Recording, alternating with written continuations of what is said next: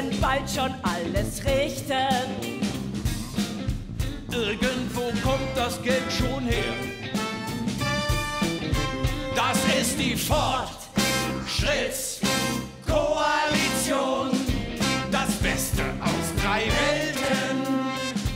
Das Beste aus drei Welten. Das Loblied auf die Ampel inzwischen von Misstönen überschallt. Damit erstmal herzlich willkommen zu Kontrovers. Heute in einer Woche ruft wieder der Nockerberg. Starkbierprobe, Abend des der Bleckens. Humor und Satire in Krisenzeiten, in denen es sonst wenig zu lachen gibt. Stoff gibt es reichlich. Ampel, Zoff gegen Bayern, Power, jeder gegen jeden. Die Fastenpredigt und das Singspiel sind wie immer ganz geheim. Nur Christian Stücken, der durfte exklusiv für Kontrovers schon mal dabei sein. Wenn Politiker plötzlich Doppelgänger haben und dabei so tun müssen, als würden sie sich freuen, dann ist wieder Nockerberg. Der Hubert nutzt Twitter wie ein Landwirt den elektrischen Viehstupfer.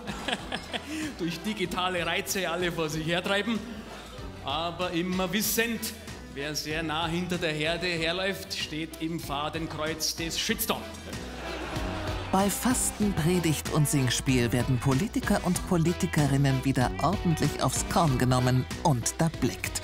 Das gibt es so nur in Bayern.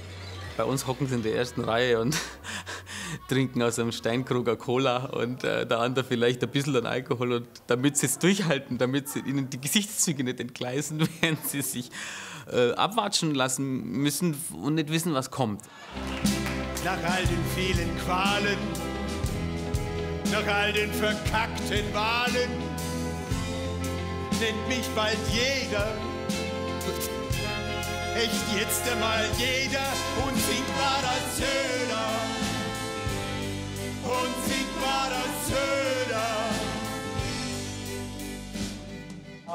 Jetzt sind es nur noch wenige Tage bis zum Dablecken auf dem Nockerberg. Die Proben für das Singspiel 2024 laufen auf Hochtouren. Äh, Moment mal, wir haben überhaupt kein Hm. Kein. Gar kein Hm? Ja, überhaupt kein Hm. Ja! Ah! Ein. Ein. Diesmal haben sich die beiden Drehbuchschreiber und Regisseure etwas Abgründiges einfallen lassen. Dann war uns relativ schnell, glaube wir wollen irgendwas Horrormäßiges erzählen, weil es irgendwie gerade so zur allgemeinen Weltlage passt. Und irgendwann sind wir dann bei Albträumen gelandet. Weltlage und Politik, ein einziger Albtraum. Ja, eigentlich sind ja alle extrem verwirrt gerade. Also und die Politiker auch. Und das äh, oben und unten stimmt alles nicht mehr. Und es wird aber alles auf einem, es wird alles ständig auf so einem hohen Anschlag kritisiert. Also es wird halt auch untereinander kritisieren sie sich auch immer auf so einer Stufe, wo du denkst, die können das jetzt eigentlich nicht mehr steigern. Das hat auch schon Katharina Schulze, gespielt von Sina Reis, erlebt. Im vergangenen Jahr hatte sie einen fulminanten Auftritt.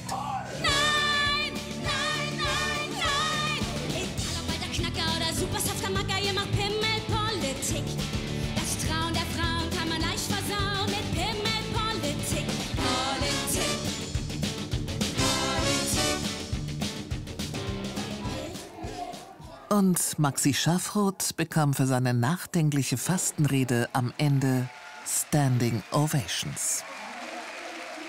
Wer dieses Glück und diese Freiheit nicht schätzt und sagt, mir ist das hier in dem Land ein bisschen zu viel Freiheit, in so einer Demokratie, die Welt ist zu bunt, ich pack das nicht. Ich hab's lieber schwarz-weiß und binär. Dann sage ich, dann macht's bitte Platz für Leute, die zu uns wollen und an dieser Freiheit teilhaben möchten. Das ging mir so von der Seele runter und wo es ins Schwarze getroffen hat. Und ähm, so in diesem Jahr wird das ein anderes Gefühl sein. Das Interessante ist aber, dass die Rede, die, ja, die habe ich ja fertig. Das Gefühl, was dazukommt, weiß ich noch nicht. Es ist seine vierte Fastenpredigt. Und wieder ist die Situation im Land eine etwas andere als noch im Jahr zuvor. Der Umgang unter den Politikern hat sich verändert. Vergangenen Donnerstag. Pressetermin für das Singspiel am Nockerberg. Viele bekannte Gesichter sind dabei, wie Stefan Much. Er spielt wieder Hubert Aiwanger, den bayerischen Wirtschaftsminister, der zuletzt häufig in der Kritik stand. Er hat beobachtet, dass sich Aiwanger verändert hat. Es ist halt noch mehr erstmal Nein. Erstmal dagegen, dagegen, dagegen, dagegen. Das ist schon, es ist schon so eine harte Kante, die er ständig zeigt. In der Maske verwandelt er sich in Hubert Aiwanger. Der wirkt in den letzten Tagen etwas vorsichtiger. Im Singspiel wird er wohl trotzdem abgewatscht. Also es darf einem gern mal das Lachen im Hals stecken bleiben.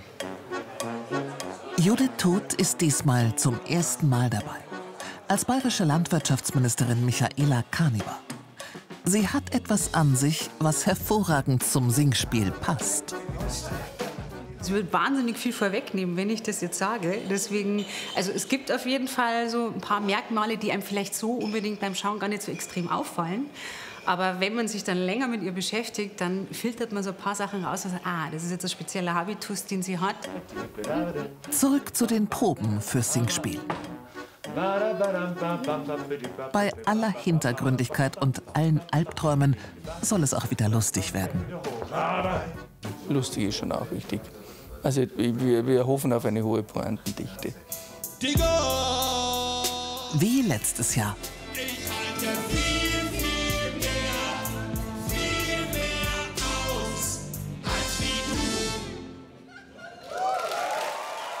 Wer wie viel aushält und wie lange, das wird sich heute Abend zeigen. Zur Stunde ringt nämlich die Ampel im Bundesrat um das sogenannte Wachstumschancengesetz. Das soll der Wirtschaft wieder auf die Füße helfen. Die Ampel ringt nicht nur mit sich selbst, sondern auch mit den unionsregierten Bundesländern. Durchbruch oder Hängepartie? Vorstellung des Jahreswirtschaftsberichts 2024 in Berlin heute Nachmittag.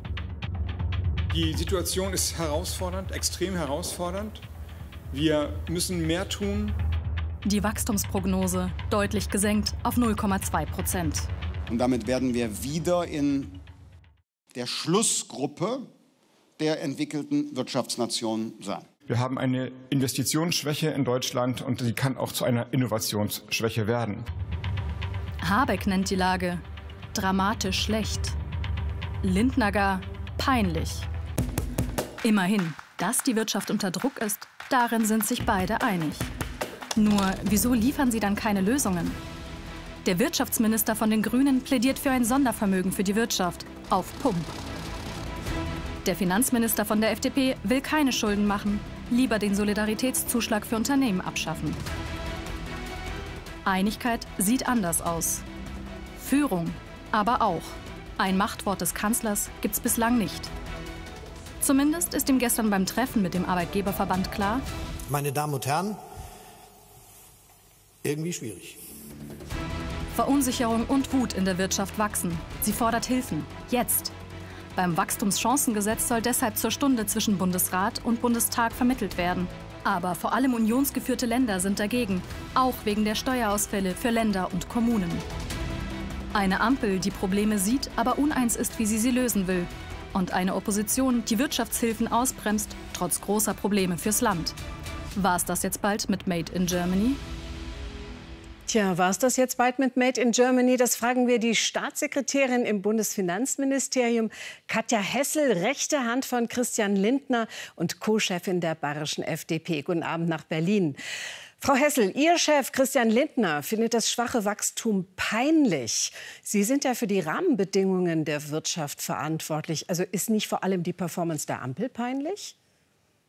Guten Abend, Frau Heller. Ich glaube, wir haben ja, um ein massives Wirtschaftswachstum jetzt auch wieder zu kriegen, den Anfang gesetzt mit dem Wachstumschancengesetz. Sie haben gerade gesagt, wir sind im Vermittlungsausschuss, die Union blockiert zur Stunde und zwar nicht wegen dem Wachstumschancengesetz, das ist geeint, sondern wegen anderen Bedingungen, die sie jetzt mit aufgemacht hat. Und ich finde, das ist auch gerade ein Stück weit peinlich in der Situation. Es geht ja ums Land und nicht um die Partei.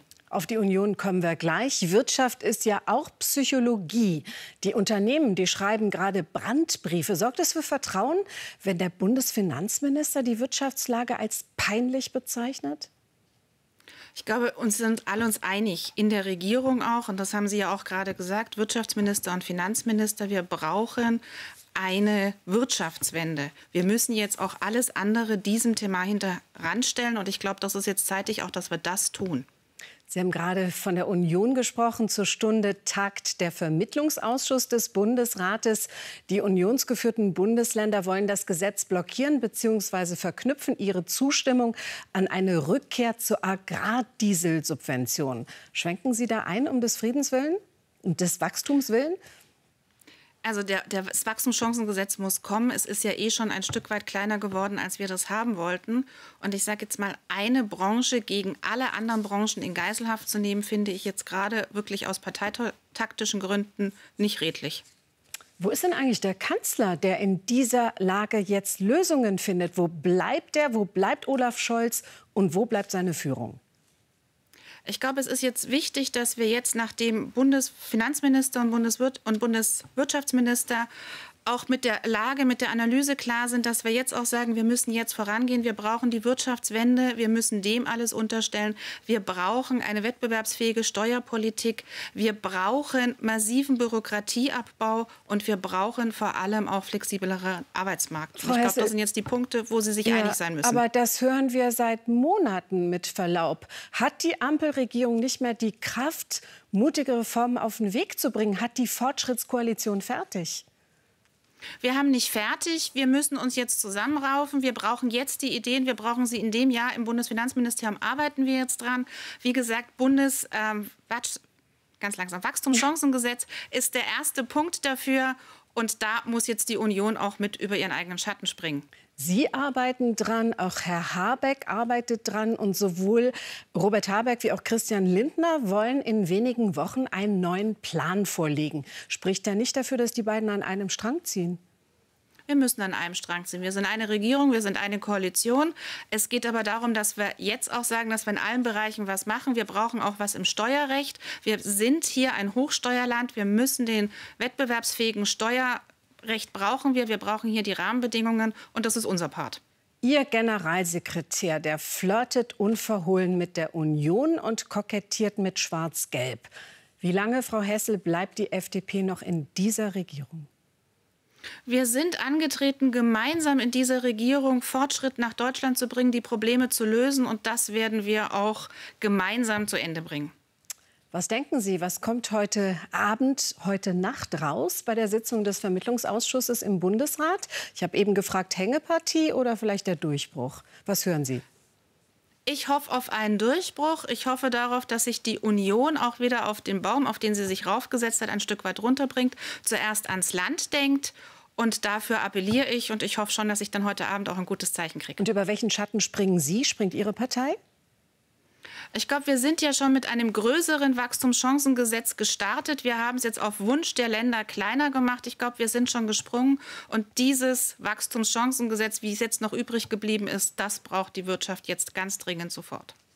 Ihr Wort in die Ohren derer, die dieses Gesetz auf den Weg bringen wollen und das, das, hoffentlich auch schaffen. Herzlichen Dank nach Berlin an Katja Hessel, die uns live zugeschaltet war. Dankeschön. Vielen Dank, Frau Heller.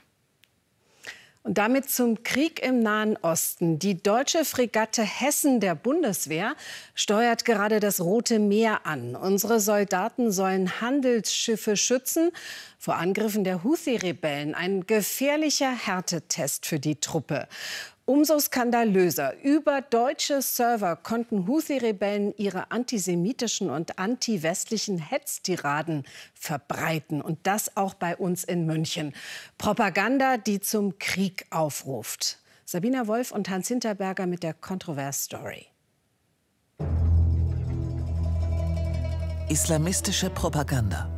Aufbereitet wie ein Actionfilm. Houthi-Rebellen aus dem Jemen kapern westliche Schiffe im Roten Meer. Oder sie proben die Erstürmung eines israelischen Kibbutz. Botschaften voller Gewaltverherrlichung und Antisemitismus. 8. Februar, Wilhelmshaven. Die Fregatte Hessen bricht ins Rote Meer auf, um sich den Houthi entgegenzustellen. Ein gefährlicher und kostspieliger Einsatz – Doch Recherchen von Kontrovers und Report München zeigen, gleichzeitig nutzen Islamisten Ressourcen hier bei uns in Deutschland, ohne dass die Regierung ausreichend einschreitet.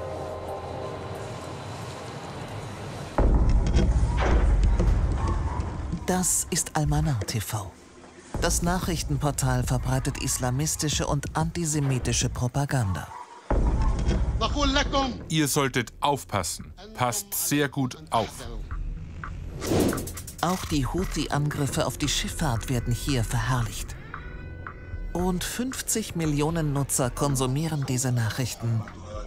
Auch in der westlichen Welt. Und wie unsere Straßenumfrage in Berlin zeigt, auch in Deutschland. Natürlich, der Sender ist wirklich gut, sehr authentisch. Er berichtet die Ereignisse zum Nahostkonflikt absolut glaubwürdig und alles ist aktuell. Ich schaue den Sender, um die aktuellen Nachrichten zu sehen. Ahmad Mansour überrascht das nicht. Seit vielen Jahren setzt sich der Islamismusexperte gegen Radikalisierung ein. Gemeinsam mit ihm sehen wir uns die Inhalte von Al-Manar an. Das ist der Sprachrohr der Hezbollah. Das ist von Hezbollah finanziert. Das ist Propaganda von einer Terrororganisation. Ähm, das ist etwas, was leider viele Menschen hier auch in Deutschland konsumieren. Al-Manar, eine Gefahr. Das ist den Behörden eigentlich längst bekannt. Schon 2008 wird Al-Manar TV als verbotene Organisation gelistet. Vor diesem Hintergrund klingt das, was unsere Recherchen ergeben, unglaublich. Diese Terrorpropaganda soll ausgerechnet über Server in Deutschland abgewickelt werden, ohne dass jemand einschreite? Kann das wirklich stimmen? Gemeinsam mit dem IT-Sicherheitsexperten Matthias Rosche wollen wir Antworten finden. Die Domain sieht augenscheinlich wie eine libanesische Domain aus. Die Endung LB deutet darauf hin. Wir haben nachvollzogen, dass es über verschiedene Hubs direkt nach Frankfurt geht. Sie werden direkt dann nach Deutschland übertragen und von dort aus in die Welt verteilt. Hätten Behörden den Weg der Daten von Almanar TV auch nachvollziehen können? Absolut. Das ist jedem möglich, der ein wenig mit Computer umgehen kann und die Tools sind frei verfügbar. Von der Sache her ist das keine große Hürde. Aber warum haben deutsche Sicherheitsorgane dann nichts bemerkt und unternommen?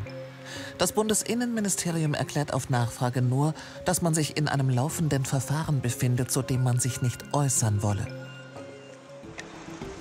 Wir machen uns auf zu der Firma bei Frankfurt, die den Server betreibt. Dort ist man sogar bereit, uns ein Interview zu geben, da man nach eigener Aussage von all dem keine Ahnung hatte, nicht gewarnt wurde. Wir bieten einen physischen Server und ähm, wir haben keinen Zugang auf den Content. Also alles, was fehlt, ist eine Information der Behörden. Genau, hier kam man nicht rein. Die kam noch nicht rein. Wir haben noch keine Informationen bekommen. Und wenn die käme, dann wäre was? Sie würden die sofort gesperrt. Erst nach unseren Recherchen und unserem Hinweis wird der Server abgeschaltet. Von den zuständigen Behörden kam nichts. Sind sie überfordert, wenn es um Cyberpropaganda geht? Denn Almanar ist nicht der einzige Fall. Bilder der Plattform Ansarullah, das heißt so viel wie Allahs Helfer. Sie wird betrieben von den jemenitischen Houthi-Rebellen, also jenen Milizen, die derzeit den Schiffsverkehr im Roten Meer bedrohen. Sie tun das auch, um so die Hamas gegen Israel zu unterstützen. In diesem Clip wird sogar der Sturm auf einen Kibbutz geübt. Das ist die Houthis, das ist Hamas und das ist äh, die islamische Dschihad. Also da steht, in welchem Team sie spielen möchten und welche Leute sind ihre Vorbilder. Sie wollen das als cool, sie wollen das als äh, Art von Videospiel verkaufen. Hasspropaganda auch für Jugendliche im Westen. Und wieder steht ein Server in Deutschland und wurde bis zu unseren Recherchen noch vor wenigen Tagen betrieben. Dabei haben die Attacken der Houthi für Deutschlands Wirtschaft verheerende Auswirkungen. Wir sind am Hamburger Hafen und treffen Jens Meyer, den Chef der Hafenbehörde. Er erklärt uns, warum die Schifffahrt derzeit ein Problem hat. Man muss wissen, Schiffe, die hier aus Südkorea, China äh, Richtung äh, Hamburg fahren, die würden zu 90 Prozent normalerweise hier durch den Suezkanal fahren. Aber hier sieht man schon, HMM äh, Southampton biegt gar nicht mehr ab Richtung Rotes Meer, sondern fährt gleich unten rum um das Kap der Guten Hoffnung. Das sind insgesamt 3000 Seemeilen mehr, die das Schiff zurücklegen muss. Das sind im Schnitt zwischen neun und elf Tagen länger. Und die Southampton ist dabei nur ein Schiff von Hunderten. Das führt natürlich dazu, dass es äh, massive Störungen gab. Schiffe kamen nicht äh, pünktlich an. Und wir haben es bei einigen Unternehmen, die insbesondere Just-in-Time produzieren, Automobilbranche war zunächst betroffen, gemerkt, dass sie Produktion komplett gestoppt haben oder verlangsamt haben. Und die Organisation, die diesen Schaden anrichtet, konnte bis vor kurzem auch noch deutsche Server nutzen. Wieder waren wir es, nicht die Behörden, die die entsprechende Serverfirma informiert haben. Sie sitzt in München. Sie haben nichts gewusst. Gar nichts, nein. Grundsätzlich gilt, der Provider muss die Inhalte nicht selbst prüfen. Erst nach Hinweisen etwa von einer Behörde muss er aktiv werden. Im Bundestag zeigen wir unsere Recherchen dem Chef des Kontrollgremiums für die deutschen Nachrichtendienste, Konstantin von Notz. Der zeigt sich alarmiert. Das ist halt insofern maximal bizarr, als äh, wir gerade darüber diskutieren, deutsche Soldatinnen und Soldaten dahin zu schicken. Da müssen die Sicherheitsbehörden entschlossen und abgestimmt gegen vorgehen. Das ist nicht hinnehmbar. Die Fregatte Hessen macht sich mit viel Steuergeld und unter Gefahr auf den Weg. Doch ihre Gegner können bisher weitgehend ungestört über Deutschland Propaganda verbreiten.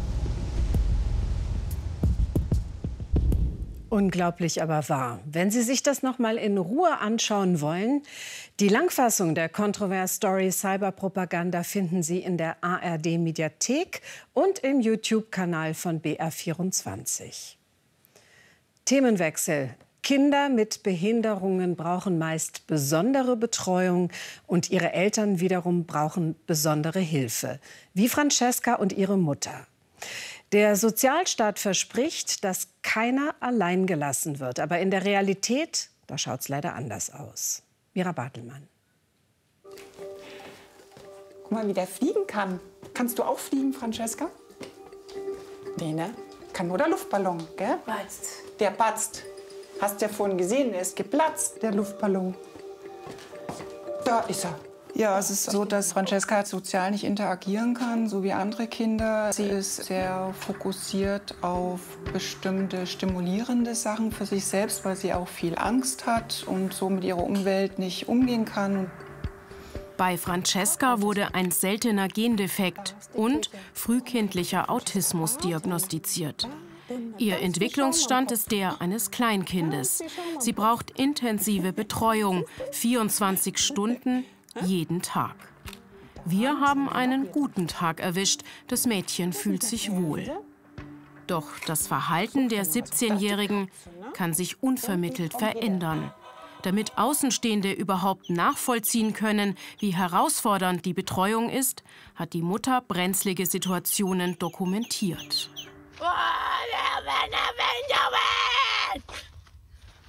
Francesca ist immer wieder aggressiv gegenüber anderen und sich selbst. Und sie kommt in der Nacht kaum zur Ruhe. Ich versuche zu schlafen. Das ist schier unmöglich. Es ist jetzt ja 12 Uhr. Sie schläft nicht. Francesca ist mittlerweile nur noch an jedem zweiten Wochenende und in den Ferien bei ihren Eltern. Es hat mich immens Kraft gekostet, also jeden Tag durchzuhalten und trotz der Müdigkeit in die Arbeit zu gehen. Und irgendwann hat meine Gesundheit nicht mehr mitgemacht. Die Familie findet 2018 nach einer erfolglosen Suche in Bayern einen Wohnheimplatz, 200 Kilometer entfernt in Thüringen. Doch im September vergangenen Jahres dann der Schock. Auf Grundlage des Paragraph 17 Absatz 3 Wohnbetreuungsvertrag kündige ich Ihnen hiermit den zwischen Ihnen und uns geschlossenen Wohnvertrag fristgerecht. Francesca soll das Wohnheim verlassen. Ihre Zwänge seien für die anderen Bewohner und das Personal nicht mehr tragbar. Die kommt hierher. Nein. Die bleibt da stehen. Ortswechsel. Wir sind in Würzburg in einer Spezialklinik für Kinder und Jugendliche, die eine komplexe Mehrfachbehinderung haben. Diese Kinder gibt's, aber sie sind im regulären Setting oft überfordert. Sie werden oft auch nicht aufgenommen, sie werden an sich nicht gut versorgt. Auch Francesca war im vergangenen Sommer für mehrere Wochen hier. Die Experten haben versucht, dem Mädchen mit Medikamenten und Verhaltenstherapien zu helfen. Aber kein Kind darf hier ewig bleiben. Denn ein Krankenhaus ist nicht für einen dauerhaften Aufenthalt ausgelegt. Zurück in Zirndorf. Kathi Weigand sucht seit September händeringend nach einem neuen Heimplatz. Sie hat sich an mehr als 100 Einrichtungen gewandt. Nur Absagen. Also wenn ich ähm, Beruf und Pflege jetzt mal so betrachte, da hätte ich die Befürchtung, dass man da wirklich seinen Job aufgeben muss, um dann Francesca pflegen zu können. Doch was ist die Lösung? Job kündigen? Bürgergeld beantragen? Francesca 24 Stunden am Tag selbst pflegen? Nicht zu schaffen, ohne einen Heimplatz, sagt die Mutter. Wir fragen nach beim Bezirk Mittelfranken, der zuständig ist für die Versorgung von Kindern und Jugendlichen mit Handicap. Also meines Erachtens, selbst wenn wir jetzt äh, geeignete Plätze morgen 50 schaffen würden, wären die binnen zwei Wochen belegt bundesweit. Und dann wäre die Situation wahrscheinlich wieder vergleichbar. Dann also lieber gar keine neuen Heimplätze schaffen? Wir zeigen der bayerischen Sozialministerin den Fall von Francesca. Sie ist betroffen, betont aber, dass die Bezirke schon jetzt wohnortnahe Unterbringungen vermitteln können. Deshalb ist mein Appell, sich wirklich rechtzeitig zu kümmern, sich damit auseinanderzusetzen. Aber nochmal, der Bezirk und vor allen Dingen die vielen Beratungs- und Hilfeeinrichtungen, die wir haben, helfen in diesem Fall. Also ich würde wirklich bitten, auch betroffene Eltern, diese Hilfe anzunehmen. Eltern müssen sich nur rechtzeitig kümmern und das Problem ist gelöst? Praktiker sehen das anders, sehen einen strukturellen Mangel. Sie fordern mehr und frühzeitigere Hilfe für die Kinder. Man bräuchte ein deutlich besseres, früheres Interventionssystem. Das heißt, wir bräuchten mehr ambulante Kinder- und Jugendpsychiater und Psychotherapeuten, die gut finanziert sind, um diese Kinder zu versorgen. Für Kathi Weigand gab es immer wieder Momente, in denen sie nicht mehr weiter wusste, keine Kraft mehr hatte. Aber sie will kämpfen. Für ihre Tochter, für sich, aber auch für andere betroffene Eltern. Jahrelang haben wir uns versteckt, weil wir Beruf und Pflege vereinen wollen. Man sieht nicht, wie wir die Nächte wach liegen, wie, was wir eigentlich auch darunter, darunter leiden, dass wir so allein gelassen werden, dass wir für alles kämpfen müssen. Und ähm, ich finde, das sollte zukünftig besser geregelt werden, dass wir keine Lücke mehr im System sind.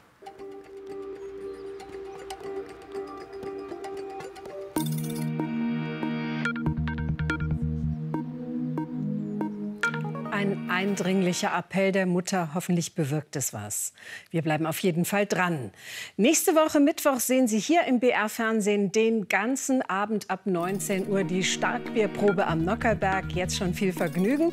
Und hier geht es jetzt weiter mit den BR24 Nachrichten. Bis ganz bald noch einen schönen Abend.